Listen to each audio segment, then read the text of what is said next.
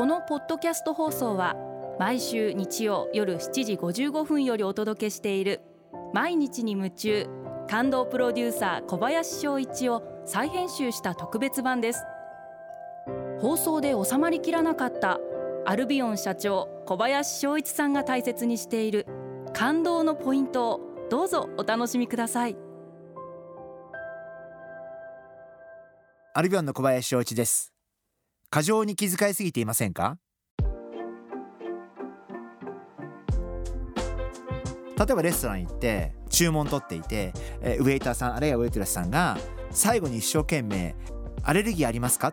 て聞いてる瞬間があってコース料理で決まったものが出てくるって何かアレルギーありますか？って聞かれるのはすごいこう分かるんですけど自分で注文したものに対して「アレルギーありますか?」っていやいや今自分で選んでるしすごくなんか私の中で違和感があってなんかこう世の中でなんかこれはいらないんじゃないかなと思う瞬間があってまあ新幹線に乗っててこの電車は先ほど何々駅を予定より1分遅れて通過しました。大変申し訳ありませんって言った瞬間があっていやいやいやいやいやいやどういうことの誤りなのかな。1分遅れたことを謝るって別に1分は許容範囲内だし謝らなくていいと思うし1分だったら取り返せますからきっと。非常にこうこう日本人のこのまあよく言えば几帳面さでありきめ細やかといえばきめ細やかでいいとこなんですけど少し不要なところもあるのかな。だからそれをおかしいとみんな思わないのかなっていうのがすごく実は私の中では不思議でそれを言わされてて逆に会社の中でこれっておかしくないですかって言わなきゃいけないんじゃないかなっていう本質が大事でなんかこうその周りの細かいことが主になっちゃうといけないかなそんな風に考えてます。最終的には何が一番大切か何が本質かということを見極めてやはりそこに戻ることが大切だ。そんな風に思ってます。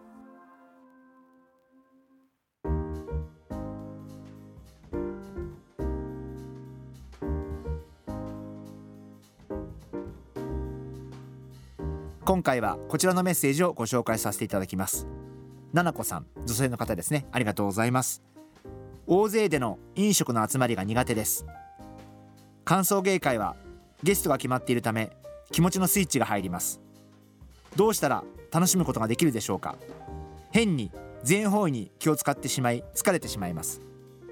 あのななこさん私も全く一緒なんです。例えば経営者の仲間内で10人20人で飲食とかもあるんですけれどもその時になんかこう自分だけこの席で浮いてるんじゃないかなって勝手にこう思い込んでなんかすごい悩んでる自分がいたりとかしてでしかもすごい私も気を使ってしまうタイプなんで